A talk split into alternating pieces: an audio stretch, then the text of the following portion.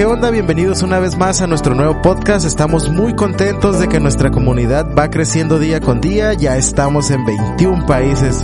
Así que está al pendiente de lo que vamos a estar compartiendo cada semana con ustedes. Y recuerda que esto es Ilumina, el podcast.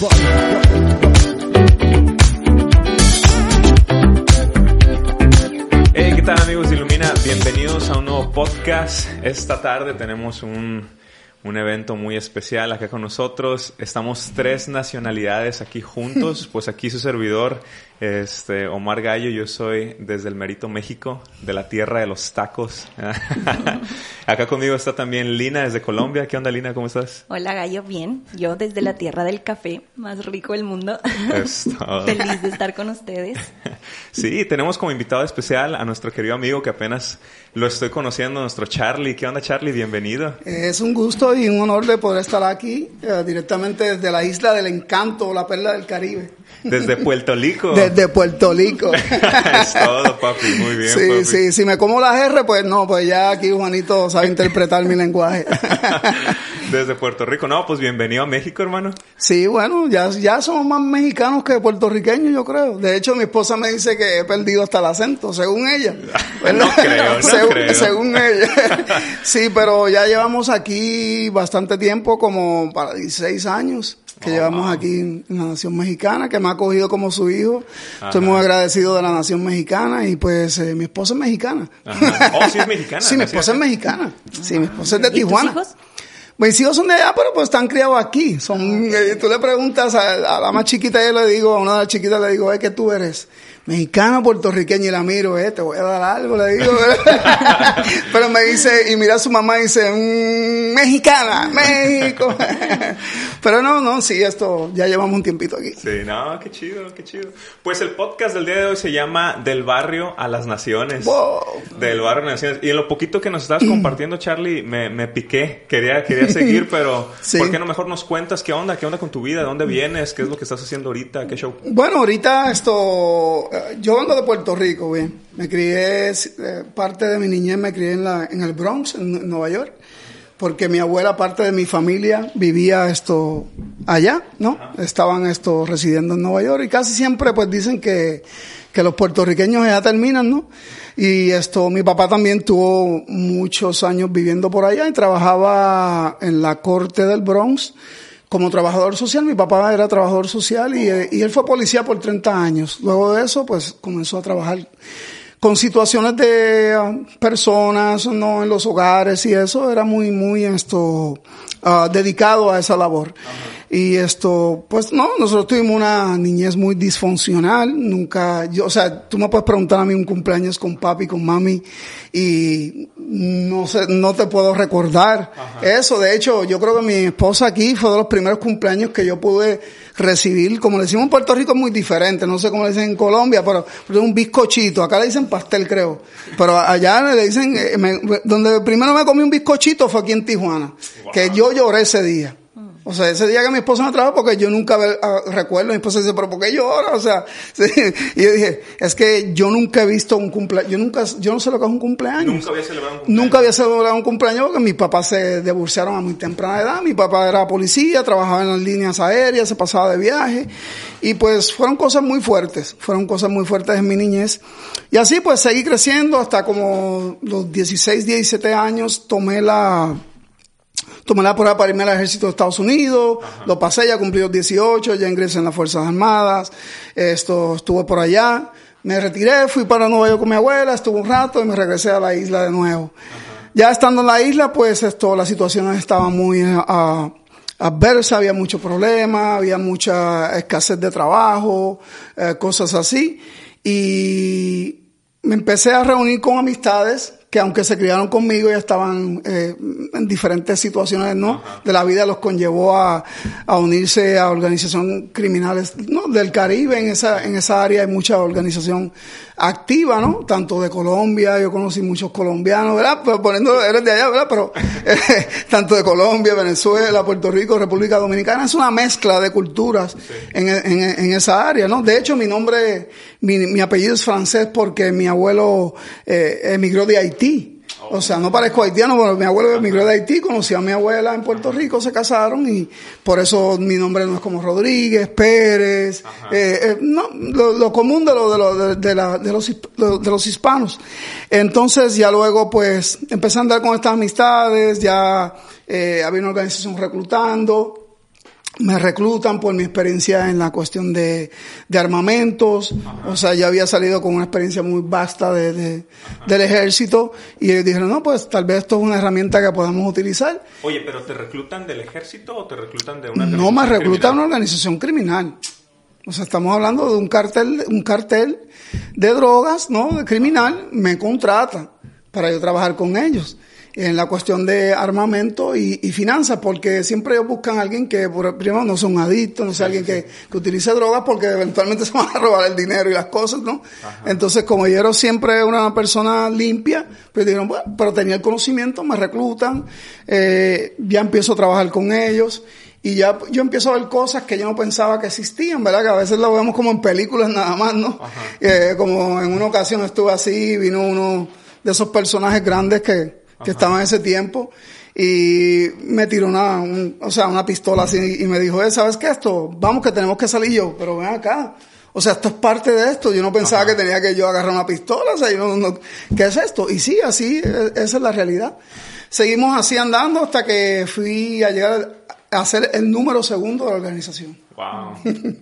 ya cuando me, me arrestan, que me arrestan ya pues por una investigación muy grande en el Caribe, ¿no? Que incluía, incluía esto República Dominicana, incluía Colombia, incluía Puerto Rico, eh, ciudades en Estados Unidos. Eh, me arrestan y esto, el FBI por su investigación y ya pues eh, me condena en prisión. Charlie, ¿cuál fue la, la razón por la que saliste del ejército? No, yo salí del ejército normal. O sea, ya me retiré, ya empiezo a estar lo que se llama en Army Reserve o entre la National Guard de Puerto Rico. De hecho, mi hermana todavía está, le faltan como dos añitos para, para retirar, retirarse, la sargento Ruber. Esto, todos nosotros provenimos de una, de una línea de, de, de soldados. O sea, mi papá fue soldado, estuvo en Vietnam, mis tíos, eh, yo, mi hermana. entonces esto, eh, no, yo salí limpio con un discharge, lo que se llama, un descargo, de eh, perdón, honorable. O sea, salí limpio. Nada más me retiré y ya, ya no quise estar en el ejército. Como todo joven, siempre las influencias, tal vez, quién sabe si ahora yo fuera un gran general, ¿no? Del ejército o qué eh, las influencias pues me desviaron a que, no, mira, mejor vete a estudiar esto, eh, lo otro. Eh, empecé a estudiar música en el Center of the Media Arts en Nueva York. eso tú no lo sabías. eso no lo sabía. Empecé a estudiar producción de ingeniería, en ingeniería de producción. Eh, te, me hubieras podido utilizar es que como lo conozco a él y a su hermano, bueno, a Juanito yo lo vine a conocer en dos... ¿Cuánto tienes, Juanito? ¿Pero cuánto tienes de edad? 31, yo conocí a, no, 2008, porque yo fui a, ¿cómo se llama? Un retiro, ¿te acuerdas? En 2008 yo conozco a Juanito, sacaron un niño prácticamente, su, y viene de un linaje de, de, músicos. Oye, ¿y estaba chonchito Juanito así con esa chiquita? Eh, estaba más o menos, ¿no?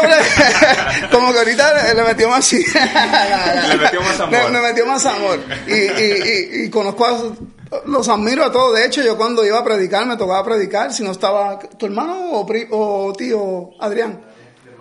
Tu hermano, Adrián, Adrián, hermano mayor de, de, de, Juanito.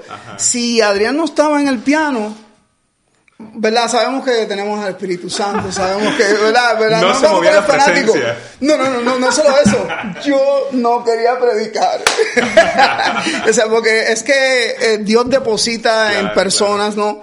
El don de hacer bajar esos sonidos del cielo. y, estos hermanos, bro, para mí, mi respeto. Nada más aquel toca dos teclas y boom, y yo, oh, no, no puedo, no puedo, no puedo. Entonces es un talento que Dios le da a ellos. Oye, Charlie, ¿y qué edad tenías cuando, cuando saliste, más bien, cuando entraste en el cártel? Eh, yo tenía como 19 años, 20, no, no, no, no, mentira, como unos 20 años. ¿Y qué edad tenías cuando fuiste a la cárcel? Eh, tenía la cárcel, tenía 29. o sea, pasaron nueve años. Pasaron nueve años. Sí, no duré, prácticamente no duré mucho. Porque para, para, hay algunos que llevan, dicen, oh, llevo 15, llevo 20 años. en esto, llevo 25, o sea, fue como boom, boom y ya, ya está preso y por, Tal vez, tal vez por las tecnologías, los avances ahora de investigación, ¿verdad? Antes era un poquito más difícil. Esto, yo creo que se logró la detención. Y, ¿sabes qué? Yo le doy a gracias, gracias a Dios en este tiempo de que hubiera podido suceder eso porque un 75% de las personas que estaban al lado mío o están muertos o están presos. Entonces yo hubiera podido hacer una estadística más. Yo hubiera podido estar ahí. Y pues le doy gracias a Dios de que eso no sucedió. Sí. Y cuando te llevan a, la cárcel, o sea, literal, así como en las, en las movies, en las películas, llega el FBI por ti. Llega el FBI en mi casa, yo tenía cámaras en mi casa, cámaras de vigilancia. Esto lleva. De, es más, te voy a adelantar un poquito. O sea, yo tenía un conocido amigo, amigo que se había criado conmigo, un compañero de estudios, ¿no?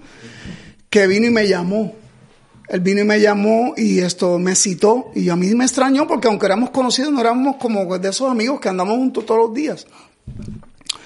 Y me llamó y me dijo, mira, te necesito hablar contigo. Y yo, mm, me extrañó. Y yo dije, ok, ¿qué pasará? Ya nos citamos una playa. Bueno, Puerto Rico es todo playa, ¿verdad? Es una isla, ¿verdad? dale para la playa, me dijo. Y yo tenía una casa cerca de la playa. Y yo dije, ok, yo voy ahorita para allá, dale para tal lado. Y ya cuando llegué, él llegó en su carro y me dijo, mira, te voy a decir algo yo trabajo con, el gobierno federal. Me dijo, y te están investigando. Me dijo, o sea, eh, nada más te lo digo porque vienen cosas fuertes, te queremos mucho. O sea, el corazón me empezó, boom, boom, boom. Yo digo, wow, ¿qué es lo que viene, no? Eh, me lo dijo, pero continué yo, o sea, es como todo, ¿no? Yo continué así, hasta que en un momento dado eh, yo estaba en mi casa una mañana y ya vi por las cámaras que llegaron los carros, así tipo películas, ¿no? Y ya tú sabes, ¿no? Y esto sale una mujer, era una mujer esto, como investigadora de FBI. Y viene, pues, yo salgo así para el portón, tenía un portón más o menos a la altura de nuestro, nuestro, más, más, más bajo que nuestros hombros, al pecho, era bajito. Yo tenía perros guardianes y todo, tenía Rottweilers, de hecho a mí me decían así, por la, por la, por mi afinidad con los Rottweilers, tenía muchos. Entonces los perros salieron, pero después hasta nos reíamos porque uno de los perros estaba, el verde, te contraté para vigilar, ¿no? Entonces, ya cuando está ahí, ella me toma por la mano, o sea, yo pongo así, digo, ah, ¿qué pasó? Y yo me estoy haciendo el loco, pero yo sé que ese grupo de personas, o sea, no se ve como que sea un grupo criminal. O sea, que vengan no a hacer algo, se ve que era otro tipo de persona. Entonces yo estoy así, pongo mis manos, ella me pone, me pone la mano aquí encima y dice, esto, tenemos que irnos. O sea, no me puse esposa ni nada, me dijo, me dijo, tenemos que irnos. Y yo, ¿qué? En ese momento yo estaba en una relación, o sea, yo estaba en una relación y esto vine y le dije, ¿sabes qué? Permíteme decirle algo, lo que sea. Le dije, ¿sabes qué? Eh, cierra todo, ve con tu mamá, porque en realidad yo no sé si voy a regresar. Mm. Y era, yo sabía lo que me exponía, ¿no? Ya, ya me voy, era un día lluvioso, es raro, ¿no? Cuando te pasan cosas, ¿no? Como que un día lluvioso, y un lluvioso, yo iba de camino porque iba de una ciudad a otra, ¿no? En el Puerto Rico, el norte del país, donde se mueven más las oficinas federales, ¿no? Yo estaba en el sur del país, ya me llevan y ya pues, ¡boom! En, en ese momento el sistema federal brega como que te meten preso. Tú no sabes nada en el momento. Y es un sistema que ellos tienen para romper con tu conciencia, romper con tu espíritu, romper con tu emociones para, para que ellos puedan esto procesar el caso. Entonces estuve ahí como un mes, encerrado 24 horas antes, antes de que yo pudiera ver a alguien, dialogar con alguien que está pasando, eh, esto, que, de qué me acusan o qué, ¿verdad? Aunque uno siempre es así, o sea, uno sabe que está envuelto en cosas de, de qué me acusan, pero eh, estuve ahí ya hasta que me dijeron a qué me exponía. Wow. Oye, y o sea, yo estoy escuchando tu historia y yo digo, no manches, como que, que, quiero, quiero cuidarme de mi vida, ahorita estando contigo, ¿no?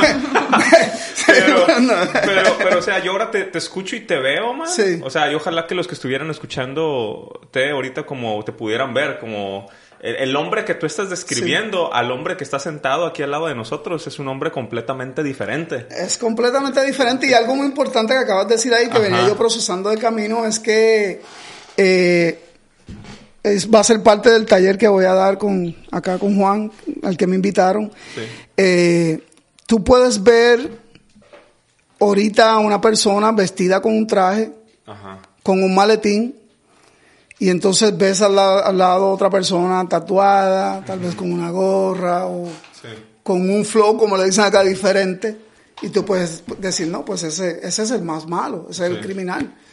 Pero no es cierto, hoy hay infinidad de, de, personas que tú no sabes, o sea, descifrar quiénes son. Ajá. Entonces, pues esto, ahí es donde tú debemos cuidar nuestras vidas. Claro. Saber en quién confiamos, saber con quién hablamos, porque a veces confiamos en aquellas personas que aparentan ser algo. Sí. Porque es lo que tú ves en el exterior. Sí. Y yo, yo te digo, yo conocí infinidad de personas, pero mira, no podía describirte en este momento que yo decía, wow, esa persona, por ejemplo, mató 10 personas.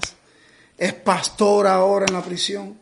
De hecho, si yo te cuento la historia como tal, eh, de los que estaban juntos, el líder de la organización es pastor. Santo niño. El líder de este cartel que yo pertenecí es pastor. Está haciendo vida en prisión. Mm. Ok.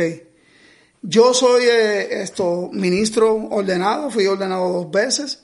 Eh, me ha tocado estar en infinidad de, bueno, Juan sabe, en infinidad de eh, congresos, uh, prisiones, eh, iglesias. Yo creo que, que, pastor, de hecho, cuando yo me gradué en el Instituto de Teología, no sabían qué pastor ponerme a darme el último examen.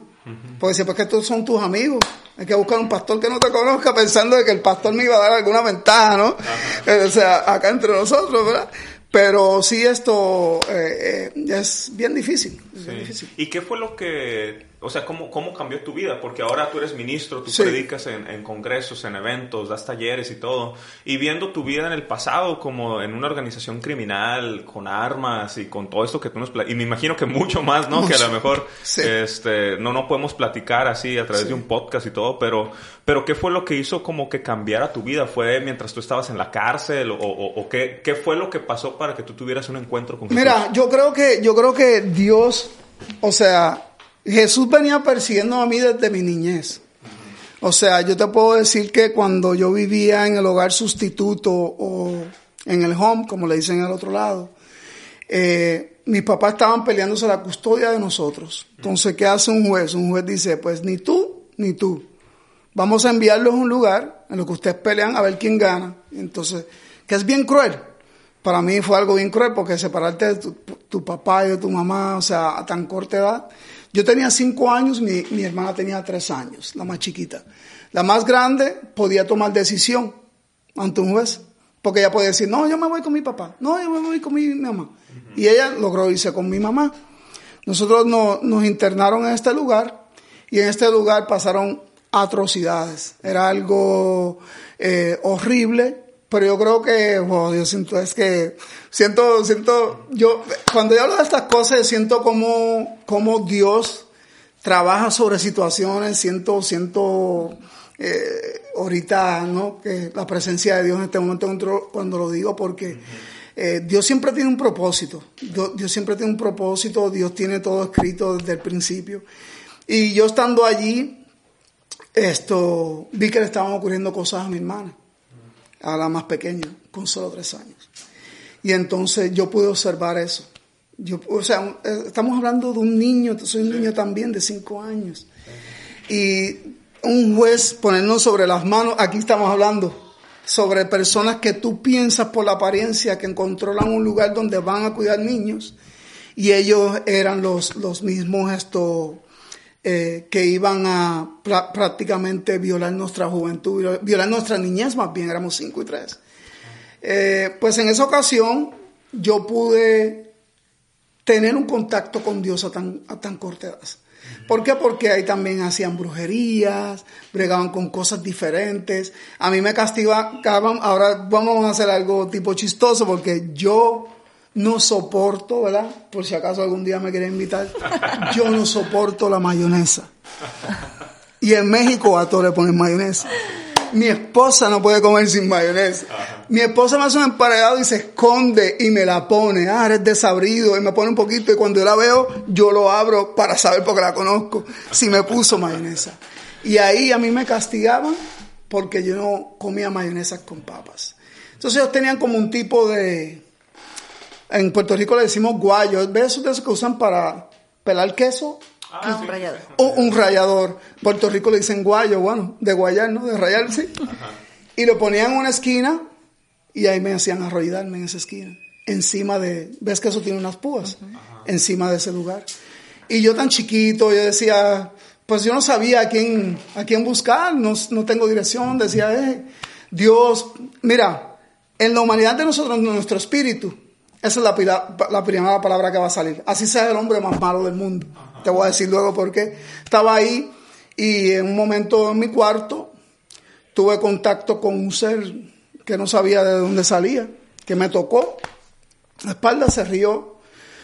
Yo salí de ese lugar, quedé en el pasillo y ya me quedé ahí, así arrodillado, como un niño, ya orando o en ese momento lo que yo sabía. Hasta que en un momento dado estaba buscando a mi hermanita de tres años y la vi con aquel personaje, ¿no? Y fue una experiencia, pues, imagínate, para mí, hasta este día, tremenda. Yo, eh, aquellos personajes tomaban mucho también. Y yo no sé cómo Dios le puede dar el plan a un niño de cinco años, decirle esto, lo, tiene que ser en el espíritu que Dios deposite eso. Y te diga, ¿sabes qué? Esto es lo que tú vas a hacer. Y ya cuando mi hermana estaba así, yo pude ver que mi hermana estaba, para verla, para no entrar en detalles, ¿verdad? así más, no sé cómo, si se puede, pero vamos a dejarlo ahí. Eh, yo vi que mi hermana estaba sangrando. Y, y entonces yo vine y, y le, le hice señas en el cuarto donde estaba y le hice sin hablar para que la persona no me escuchara, porque se habían quedado dormidos. Y yo sabía dónde ponían todas las llaves de todos los lugares. No sé cómo Dios me dio ese poder en ese tiempo. Y le hice así, ven, ven por favor. Y decía, eso que no se despierte suave. Y mi hermanita vino así.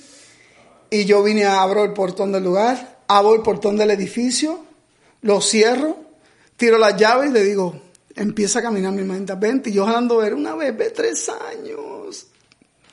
O sea, yo no puedo con ella, tengo cinco. Yo casi no la puedo cargar. Yo vente, vente. Empecé a caminar. ¿Por qué? Porque yo me había he conocido el camino de donde yo estaba a donde vivía mi abuela, porque eso era prácticamente como nos venía a buscar solamente un día para vernos y ese día nos llevaban de mi abuela. Pues era como un tipo de DIF, algo así, ¿verdad? México nos permitían. Y yo empecé a caminar hacia el lugar, pero lo que yo no sabía es que el lugar, la distancia era como desde aquí hasta Ensenada. O sea, el niño no sabe, el niño sabe que es en esa dirección y dice, empecé a caminar. Se pone oscuro, no veo yo, la niña quiere hacer no su necesidad. Yo le digo, métete ahí. yo no sabía en ese momento, métete ahí. Le digo, hasta ahí mi hermanita, yo velando así mi niño en la carretera, hasta que vienen unos hombres. Oh, no, Vienen unos hombres y, se paran. Y dicen, ay, niño, ¿qué hacen ahí? No, voy para casa de mi abuela. Le digo, voy para casa de mi abuela, ¿me llevas? Yo chiquitito, cinco años, tres años. Y sí, yo te llevo. Y nos subieron al carro. Nos suban al carro y me dicen esto, ¿para dónde hay tu abuela? Mi abuela vive en Carolina, son los pueblos de Puerto Rico. Yo vivía, eh, perdón, en Trujillo Alto, yo estaba en Carolina. Y viene y me dice esto, de momento para Carolina, ¿pero dónde saliste? No, yo salí del centro tal, del home, ¿no? Y me dice, oh sí, y que agarro un radio de eso, porque en aquel tiempo los carros no, 10, 4, eran policías. Vamos para atrás. No, por favor, no, no me lleves, no me lleves. Empecé a gritarle a los policías, no me lleven para allá, por favor. Ya me llevaron a casa de mi abuela, se acabó la historia, ya, ya nos regresamos al lugar. Pero yo creo que Dios me levantó en ese tiempo como un David para poder esto sacar a mi hermana de aquel lugar a tan temprana, temprana edad. Pues ese fue como un primer contacto que yo tuve. Ya seguía así teniendo amigos, eh, yo trabajaba en Nueva York, me pusieron uno de estos hermanos bien aferrados no a trabajar conmigo, decíamos para la iglesia, vamos, vamos, yo no quería, me trasladan a Texas, cuando están en Texas, pues yo era soltero, ¿no? En aquel tiempo, ¿verdad? Pues si en algún momento mi esposa escucha por ahí, ¿verdad? y me tocó trabajar con, con varias ah, eh, jóvenes en aquel tiempo y una de las jóvenes me dice eso, te invito a salir hoy y yo, wow, pues esta es mi noche, Texas, soltero me invitó a salir, oh, sí, tenemos una actividad, quieres venir con nosotros, te buscamos, yo, yo me quedaba en un hotel porque la compañía donde yo trabajaba me pagaba un hotel era cortos metros de donde trabajaba. Y me dice, vamos, vamos, vamos a, la actividad cuando yo llego. Y yo, pero ¿para dónde vamos? Yo así, bien, ¿no? Con el flow bien fácil. Eh, tenemos actividad de jóvenes en la iglesia. Yo, ¡oh! me entrampó. O sea, que yo tuve muchos contactos con Dios así. Estuve en campañas con amigos que, que, que eran evangelistas, que eran pastores, que me invitaban. Eh, tuve mucho contacto hasta que pues caí en la prisión y en la prisión pues estuve en unas circunstancias tan difíciles que tuve que arrodillarme. Eh, ¿Sabes qué? Yo creo que Dios dijo, ¿sabes qué? Yo te he buscado a ti de tantas maneras. Que yo creo que este, te, tengo que encajonarte, tengo que llevarte a un nivel donde tú, donde tú reconozcas que solamente esto, mira, basta mi presencia. Y ahí pues yo así, en aquel momento pues eran jóvenes que eran de esos bien, ¿no? Con ese unción así que, y de nuevo que me decían, ¿sabes qué? Pues tú vas a hacer así, así. Aunque fuera de, una mala manera, en sentido de que, por ejemplo, mi primer ayuno, un primer ayuno que yo tuve fue como sin saber de 7, 8 días. Un ayuno verdadero, o sea, de nada. Pero yo no sabía, yo, mira, tú haces esto y se te va a acabar todo. Y yo, ah, pues dale pues aquí, y ahí casi me estaba muriendo sin saber, porque tú tienes, tienes que en un ayuno buscar la presencia de Dios, orar y así. Pero ¿sabes qué? Sí resultó, y oye, esto sí resulta, ¿no? Esto sí resulta. Entonces, esto fue como mi primer contacto hasta que tu, tuve la decisión de, de, Había un joven que estaba conmigo, se llama eh, Héctor Albert de, de Florida.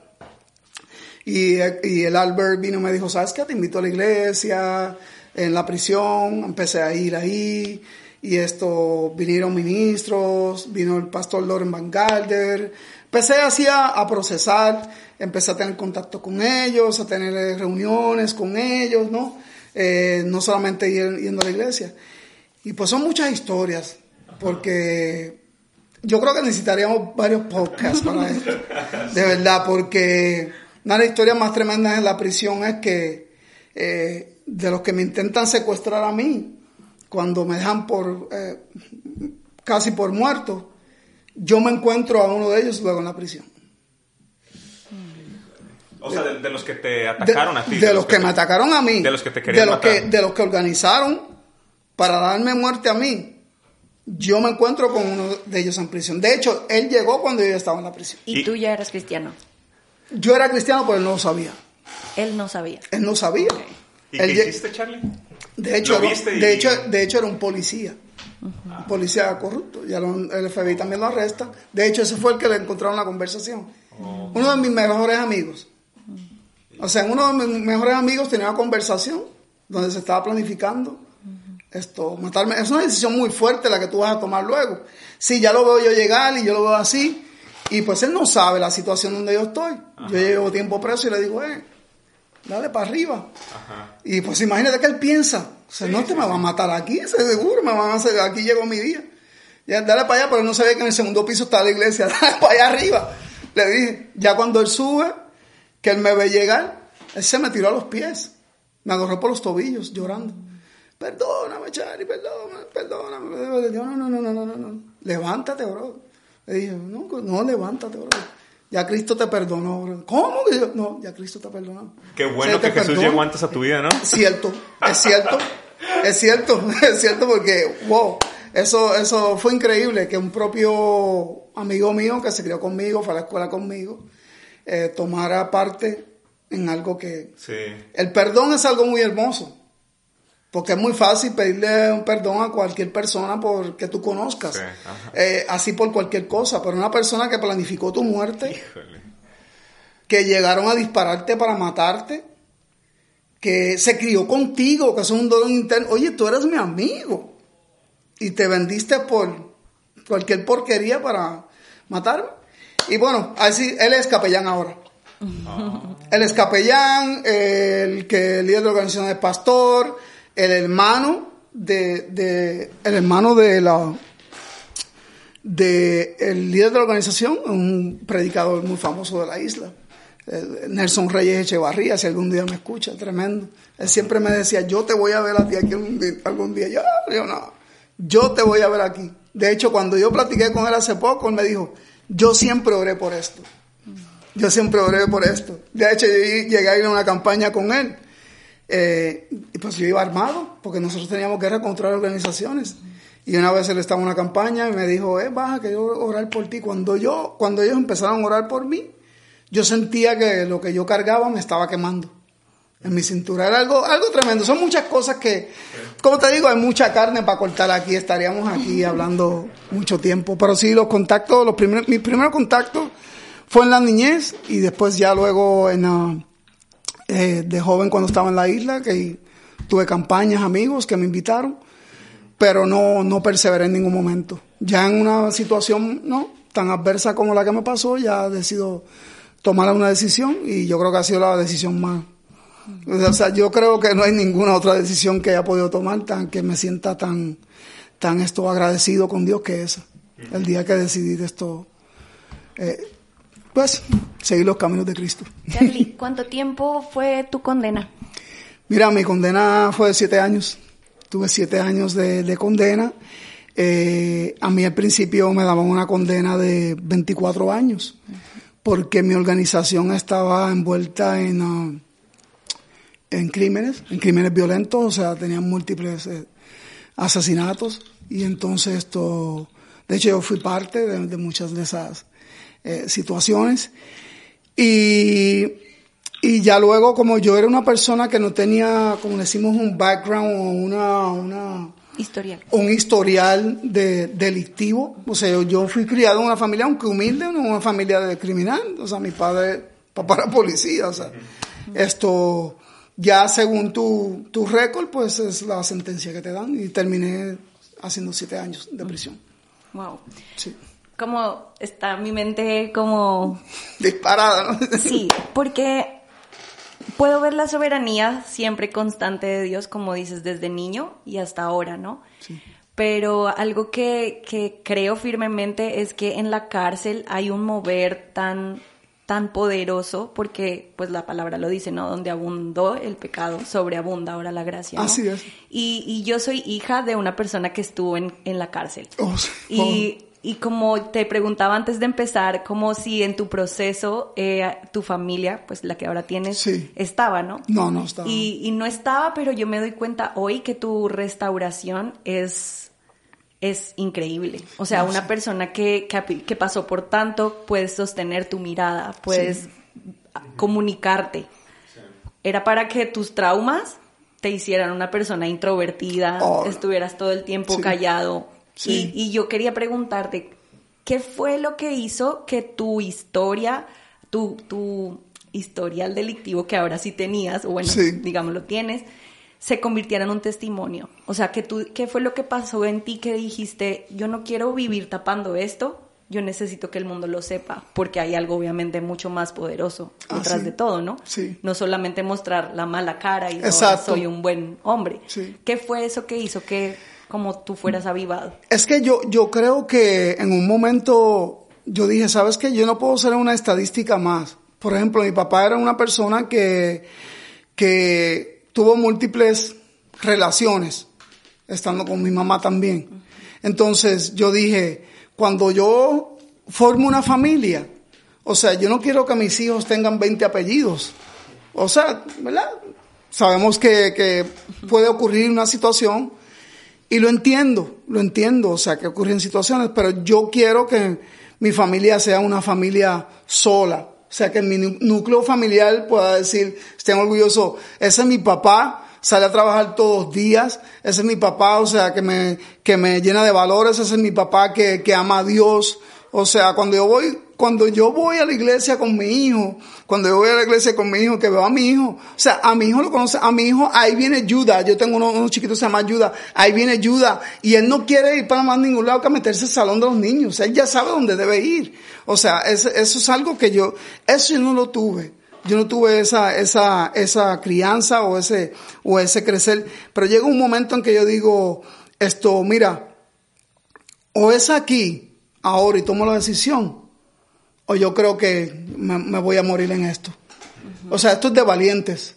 O sea, yo quiero que la, gente escuche que sí se puede.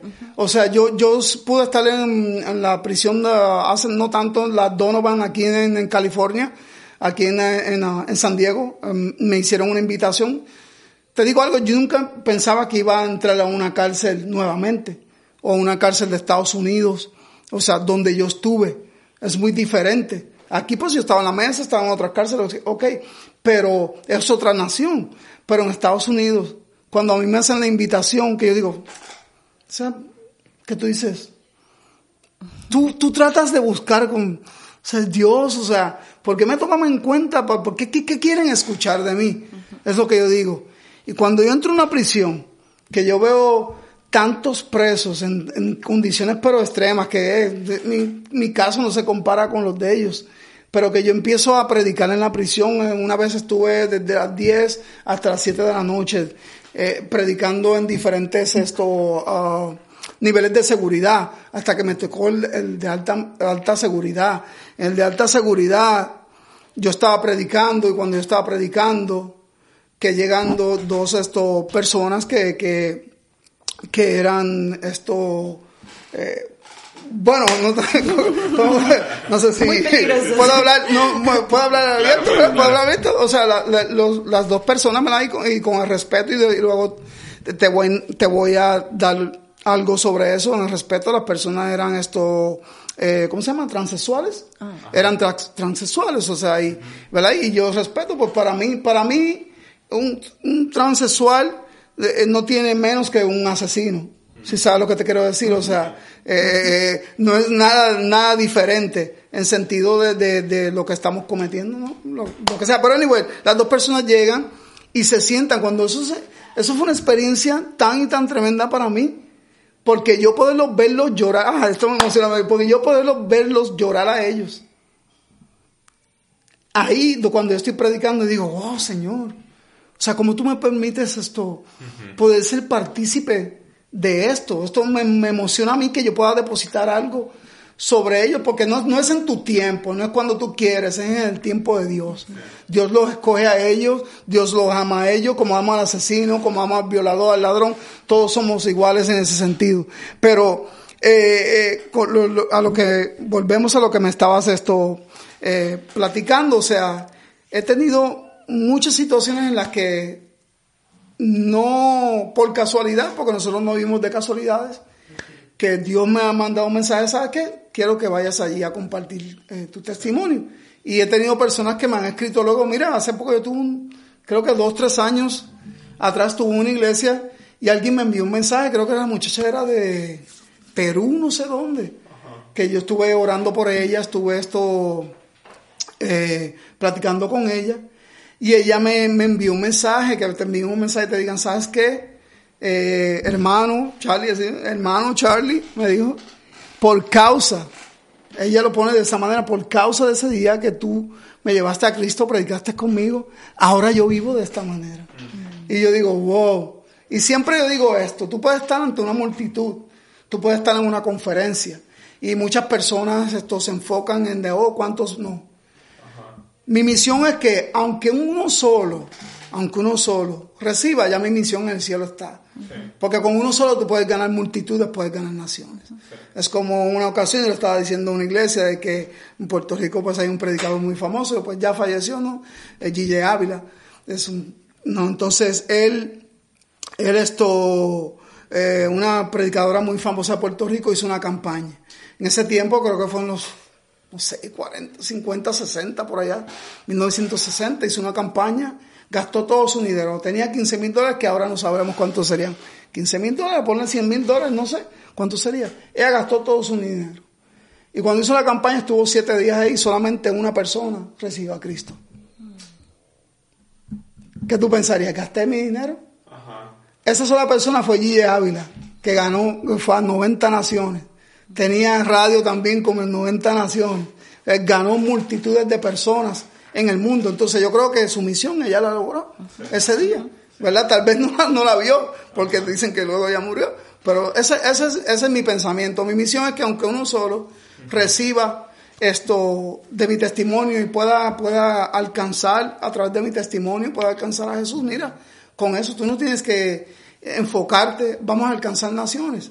Empieza no en lo poco, y se empieza a hacer tu, tu, tu pequeña tribu, y esa tribu se va a extender entonces por las naciones y ya tú vas a ver que vas a lograr muchas cosas en él. Sí. Así es. Y, y por ejemplo, ah, Charlie, como si tú volvieras atrás al Charlie de, de antes de la cárcel, ¿no? Sí.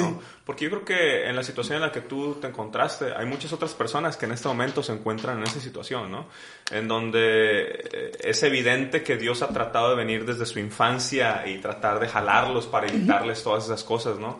¿Qué tú te dirías a ti mismo si fueras al pasado con ese Charlie antes de la cárcel? ¿Qué le dirías a estas personas que se encuentran en esta situación, quizá a punto de brincar a una organización criminal o que ya están dentro de esa organización y sienten que no se pueden salir? Porque tú sabes, ¿no? El momento en el que te sales es en el momento que a lo mejor corre peligro Sí. tu vida. Es una situación que vemos mucho eh, aquí en Tijuana, en México, en, en Colombia, en Puerto Rico, en todas partes del mundo. ¿Qué es lo que tú le dirías a esas personas ahora tú ya habiéndolo vivido? Mira, yo creo que siempre Dios, siempre Dios envía a alguien. Eso, eso yo lo creo así. Siempre a través de tu crecimiento, Dios va a poner a alguien en tu camino. Dios va a poner un ángel en tu camino eh, que, que te va a enviar un mensaje. Y yo creo que ese es el momento eh, de tomar la decisión. Yo estuve mucho tiempo recibiendo mensajes, pero nunca los tomé. O sea, es como di- dice no el refrán viejo, o sea, el que el diablo sabe esto más por viejo, ¿no? Que por no, entonces mi papá siempre a mí me aconsejaba, "Mi hijo, no te metas en eso. Mi hijo, no sigas aquí. Mi hijo, no sigas acá." Entonces yo creo que mira, al joven que esté escuchando, ¿no? ¿Verdad? Que esté empezando, que esté pasando por esta situación, lo más importante es esto, rodearte de personas eh, y no, no, te- no, no necesitamos decir, vamos a rodearnos de personas esto, eh, de esta manera, o están en, Cristo, porque, o están en una religión, porque el, joven de hoy día necesita un, lenguaje diferente. Por eso Dios, yo siempre digo que Dios trabajaba con tribus, por zo- zonas geográficas, tribus, por, por, por etnias. ¿Por qué? Porque, porque tú te puedes buscar un grupo donde ellos puedan esto aconsejarte, donde tú puedas eh, emular o ver lo que están haciendo los otros jóvenes. Oye, yo me gozo en este tiempo de cuántos jóvenes, ahora hay miles, millones de jóvenes en el mundo que aman a Cristo y que han tomado una decisión. Antes no se veía esto, antes siempre era, ¿sabes? ¿verdad? ¿verdad? Con todo respeto, que tengo por ahí eh, amigos ministros, ¿verdad? No me vayan a crucificar luego, ¿verdad? Pero siempre veíamos el hermano eh, viejito con su saquito y pensamos, no, pues eso, eso es para viejos, eso no es para, no, la iglesia es para viejos y para la mamá para que vaya, ¿verdad? No para nosotros. Hoy día tú puedes ver que eso ha cambiado. Dios ha dado una nueva dirección porque necesitamos una nueva generación una generación que pueda alcanzar esta generación. Entonces yo, yo podría decirte que, que busquen ayuda en el momento, en el momento que se sienten, porque va a haber un momento en sus vidas que ellos se van a sentir solos, que ellos se van a sentir, no, sé qué hacer, eh, no sé cómo salirme. Y, pero te voy a dar un testimonio para que ellos vean cómo pueden. En una ocasión yo estuve en una situación de esta manera de la que tú estás hablando y esto, y ya yo no quise ser parte yo no voy a ser parte de esto. Sin embargo, uno de los grandes jefes de una de las organizaciones dijo, ¿sabes qué? A ese hombre no me lo toquen. Porque, vuelvo y te digo, cada hombre en su espíritu, por más malo que sea, por más malo que sea, anhela tener un contacto con Dios. Ningún hombre cuando tiene un problema dice, ay, diablo, ayúdame. Nadie dice eso, ¿no es cierto? ¿Verdad que no? Hasta el más malo dice, ay, Señor. El Dios te sale de la boca, el Jesús te sale rápido de la boca. ¿Por qué? Porque eso ya está depositado en tu espíritu. Entonces yo creo que eh, buscar ayuda sería lo mejor. Esto, eh, si tienes un amigo, contacta a su amigo de confianza, aunque no lo hayas hablado, porque yo sé que ese amigo te va a escuchar. Ese amigo, esto, si está en una, en una buena dirección. Y cerrar los oídos a, a las voces equivocadas, es lo más importante. Y esto, tuve esa anécdota donde, donde esa persona me dijo, ¿sabes qué? No toquen a este, a esta persona. Y tuve otra, tuve otra todavía aún más fuerte que fue, estuve por Culiacán, estuve predicando como siete, ocho, ocho días por allá. Entonces, eh, cuando estoy por allá ando con otro predicador amigo, llegamos al lugar y esto, y, llega un grupo, pues ya ustedes saben, llega un grupo organizado. Y dice, ¿sabes quién? ¿Quién es el predicador? Y estábamos los dos ahí, ¿no? Yo vine y dije, mira, ese es el predicador ese que está ahí. ese es el predicador. Esto es, esto es cierto. No, yo- yo digo, él, él es el predicador, el que va a predicar. El que él tiene una unción terrible. O sea, y me dice, te necesitamos.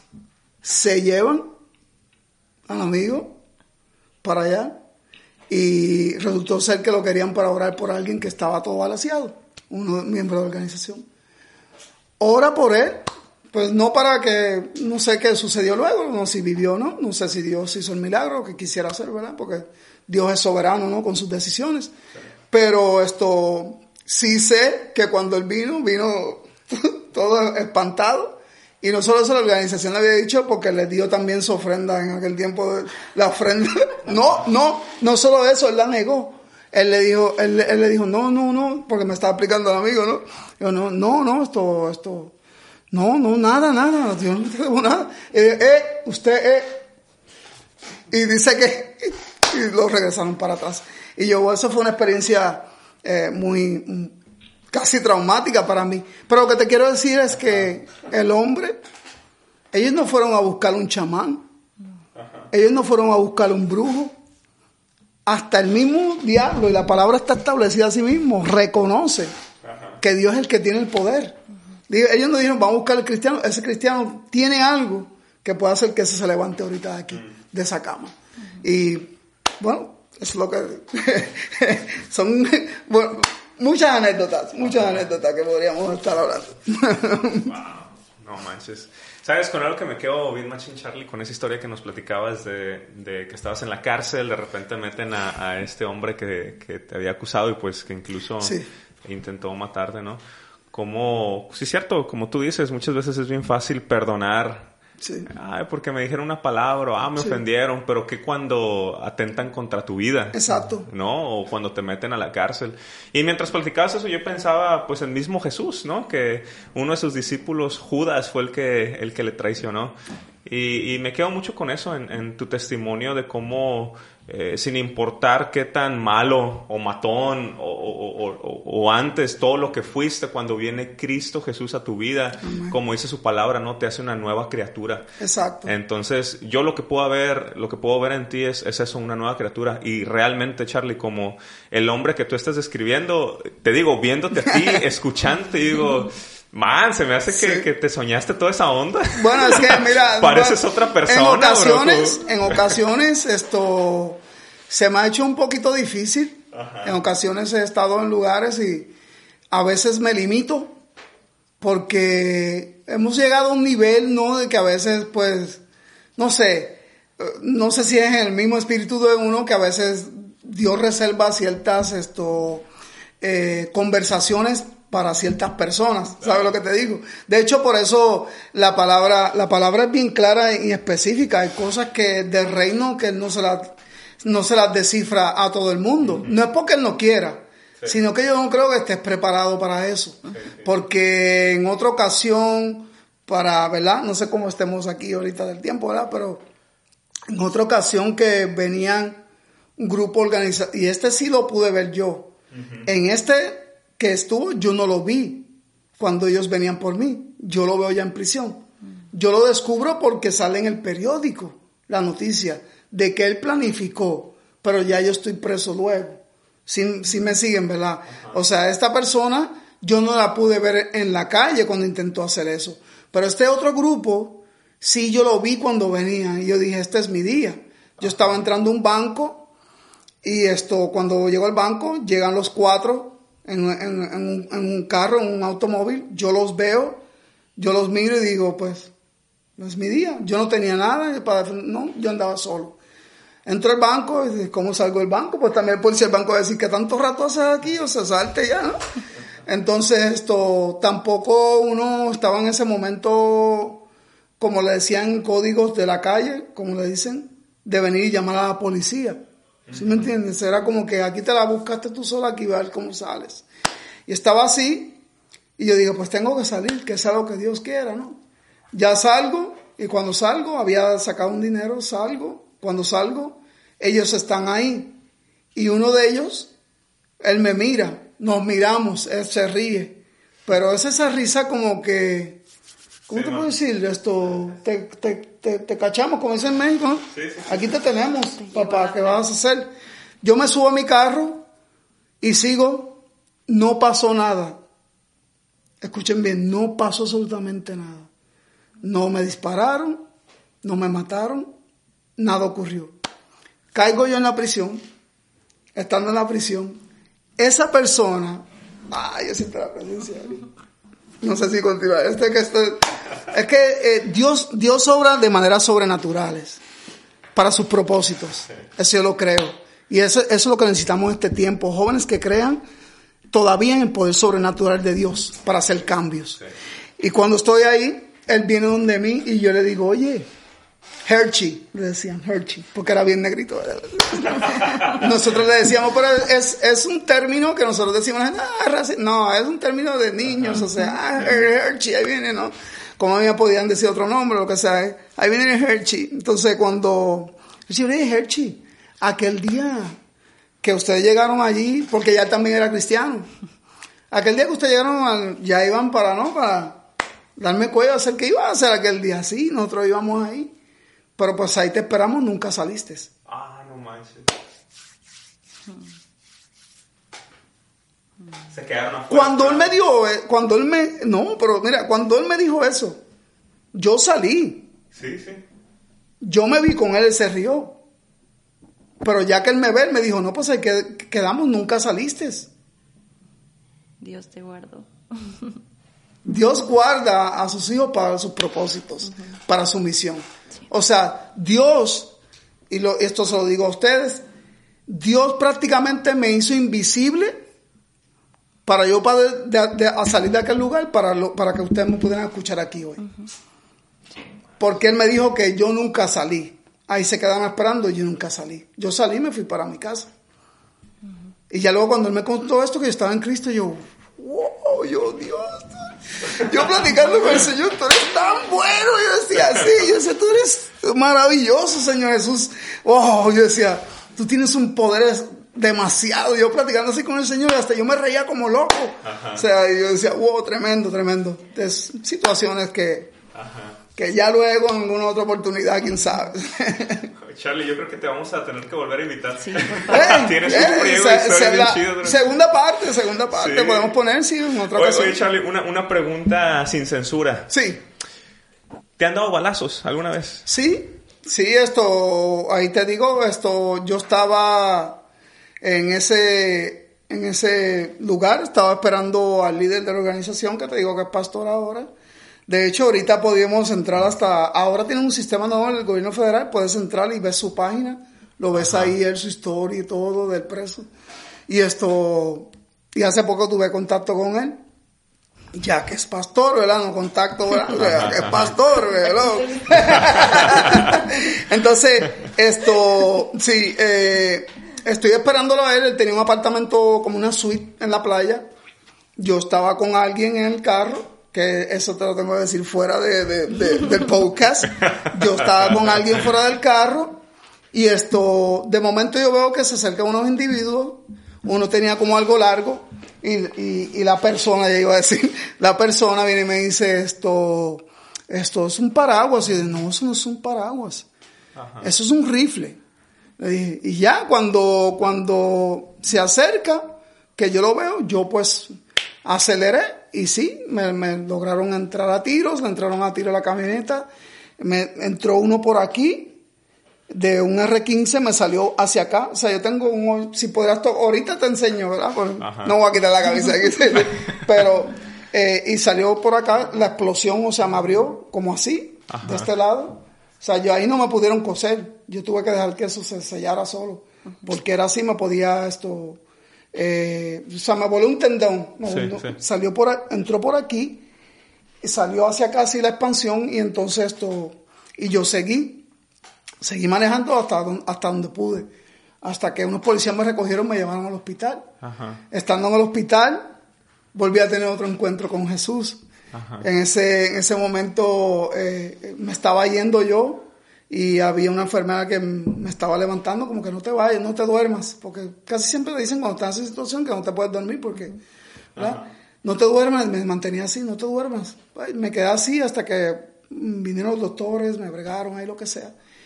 Y por la noche vino una enfermera como llenita, o sea, gordita. Pues lo digo así, ¿verdad? Con respeto. Era la- yo tenía que describirla así. Llegó y vino, me habló de Jesús, me dio algo y pues empecé a platicar con ella, empecé a abrirme. Ya la otra noche, cuando ya yo podía pararme, empecé a pararme con unas cosas con, ¿verdad? que tenían quise ir al baño, me paré, pero me fui a la sala. ¿Ves que tienen como una salita donde están las enfermeras, como la enfermera a cargo, las enfermeras que trabajan para ella? Y ella dijo, oye, la enfermera que estaba anoche, esto es, ¿cuál? Era una como gordita, bajita, de lentes. Esto, si no pudiera enviarla para platicar con ella, le dije, entonces, ya me dije, aquí no trabaja ninguna enfermera gordita. Y yo, ¿cómo no? Si estuvo con mi cuarto anoche hablando conmigo de Jesús. Y yo, wow. Sí, sí, wow. es que, es que. vamos a dejarlo para otro podcast. el próximo le vamos a llamar. Sí. De balazos a bibliazos. Oh, eso está bueno, eso está bueno. Me gustó, me gustó, me gustó. No, Charlie, muchas gracias por todas tus historias. Oh, no, gracias a ustedes. Gracias por tus vivencias y definitivamente tenemos que tener de regreso.